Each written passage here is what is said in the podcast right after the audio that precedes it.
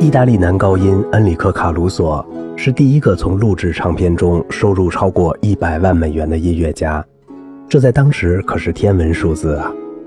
并因此成为世界头号男高音和超级明星。卡鲁索的职业生涯始于1895年，结束于去世前一年。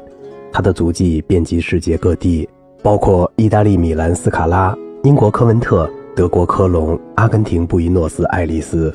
但最著名的经历是作为首席男高音，连续十八个演出季在大都会出场多达八百六十三次。后世对他的评价充满了溢美之词。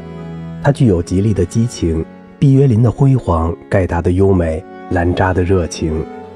其盛名历经百年至今不衰，唱片功不可没。和同时代的歌唱家相比，他的录音数量非常可观。一九零二年至一九零四年。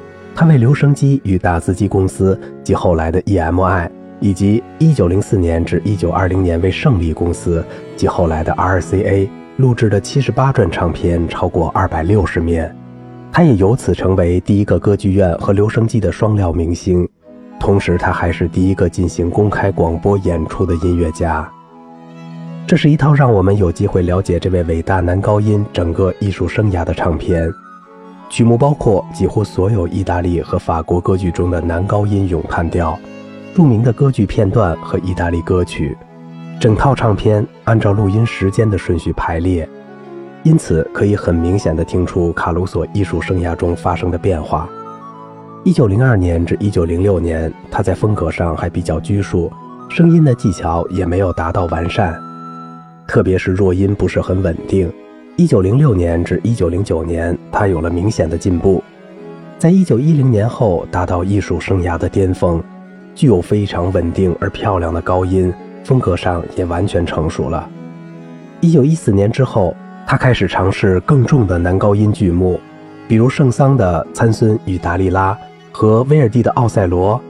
一九一八年至一九二零年的录音多为意大利歌曲而非咏叹调。这些歌曲在他唱来节奏自由，但有明显的个人风格。从附送的一份录音清单上可以看出，威尔第的作品录制次数最多，尤其是《弄臣》和《阿依达》，其次是普契尼的《托斯卡》和《波西米亚人》，多尼采蒂则排在第三位。拉美摩尔的《露琪亚》和《爱之甘醇》也都是他的拿手剧目。法语歌剧方面，比才、古诺和马斯奈占据了主要位置。除此之外，《乡村骑士》和《丑角》也是男高音们心仪的剧目，卡鲁索也不例外，多次录制了其中的咏叹调。马斯顿在两千年至两千零四年重新转录了这些录音，并由拿索斯公司发行。与之前 RCA 公司转制的效果相比，虽然 RCA 具有更低的背景噪音，但拿索斯的吵斗声，由于灰尘导致播放时发出的爆破声更少。而且卡鲁索的音色更具有真实的人情味儿，就像真的在听七十八转唱片一样。这也是马斯顿的一贯风格。好了，今天的节目就到这里啦，我是小明哥，感谢您的耐心陪伴。